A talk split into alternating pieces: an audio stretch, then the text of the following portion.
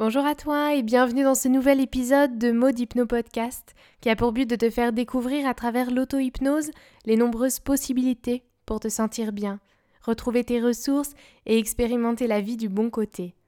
D'autres épisodes sont disponibles sur Spotify, Apple Podcast et YouTube si tu souhaites découvrir des solutions simples et naturelles qui alignent ton corps physique, ton mental et tes émotions. Aujourd'hui, j'aimerais te parler de la déconnexion de soi et de comment prendre conscience qu'il y a toujours des solutions. Quand je parle de déconnexion de soi, je te parle surtout d'une lutte interne entre ce qui se passe à l'intérieur de toi et de ce que tu peux montrer à l'extérieur. Aussi et surtout, comment tu agis par rapport à ça. Je te parle de déconnexion quand l'écart entre ce que tu fais et tes réels besoins est trop important. Quand tu décides de ne plus écouter ce qui se passe en toi pour continuer d'avancer dans ta vie. Et c'est ok de faire ça. Pas besoin de te rajouter du poids supplémentaire sur la conscience, c'est ok. Et on fait toujours de notre mieux dans la situation dans laquelle on est. Mais aujourd'hui, j'aimerais simplement te rappeler qu'il y a toujours des solutions, que ton corps est ton principal indicateur de ce qui se passe et de ce qui est bon pour toi. Et donc, l'écouter te viendra en aide plus que de faire comme si tu ne voyais pas ce qui se passe à l'intérieur.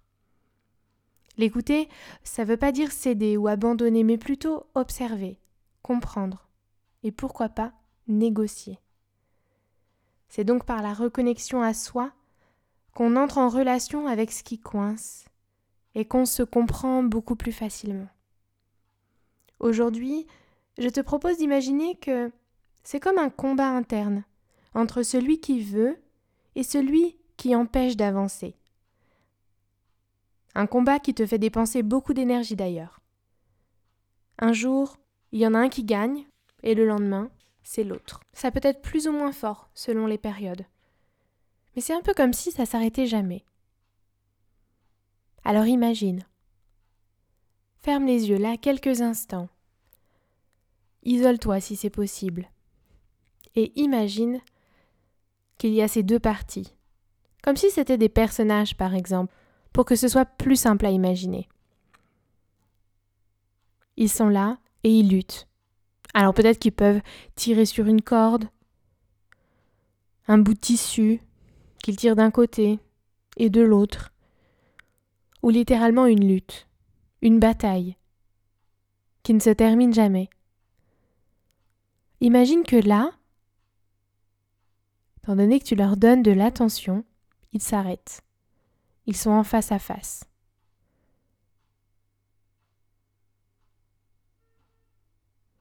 Imagine que tu peux parler à celui qui ne veut pas, celui qui empêche. Quoi que ce soit d'ailleurs, imagine pour toi dans ta situation, s'il y avait quelque chose qui pourrait te faire penser que quelque chose coince, imagine que c'est lui qui coince.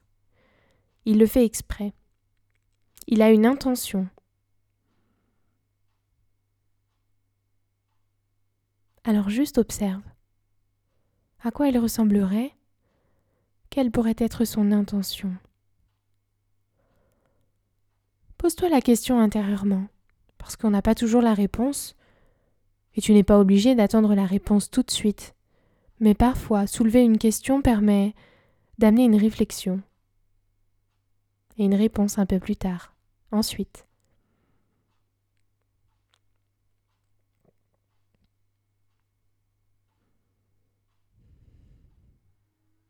Alors je te laisse ce moment. Lui poser la question, te poser la question.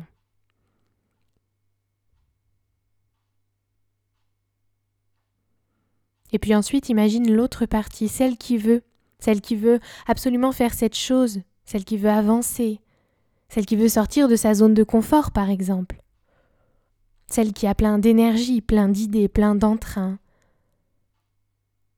Imagine cette partie-là, donne-lui vie. Tu peux lui parler. Imagine que cette partie-là est capable de discuter avec l'autre partie qui ne veut pas. C'est un peu comme une sorte de négociation. Alors oui, ça peut paraître bizarre, dit comme ça, là, tout de suite. Mais en fait, la relation à soi, ça marche comme ça. C'est un dialogue interne. On a tous une petite voix à l'intérieur de nous qui nous dit des choses. Un peu comme euh, l'ange et le petit diable. Eh bien là, c'est un peu la même chose. Mais je dirais plus que d'un côté, il y a l'amour, ce qu'on aime profondément, ce qu'on a envie, ce qui nous tient à cœur.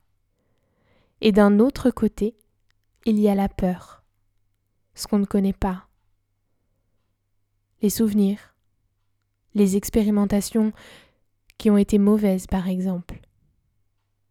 Alors parfois, quand l'amour rassure la peur, eh bien ça va mieux. Quand on imagine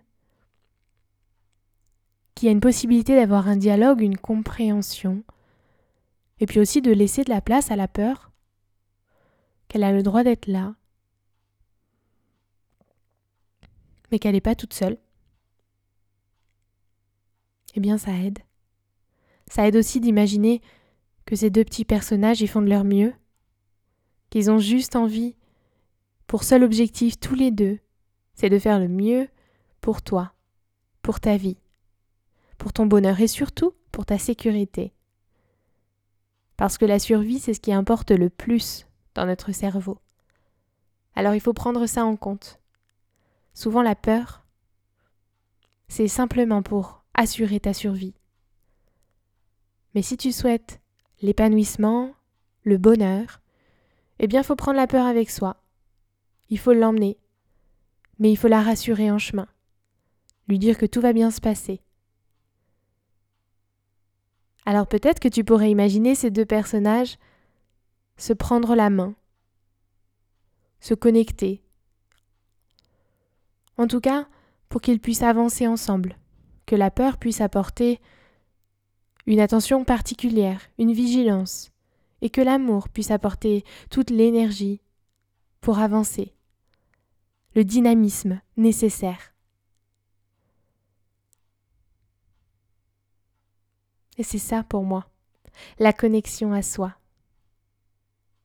C'est savoir entrer en relation avec toutes les parties de soi, même celles qui coincent, prendre le temps, délayer tout ça. Et ensuite c'est reparti.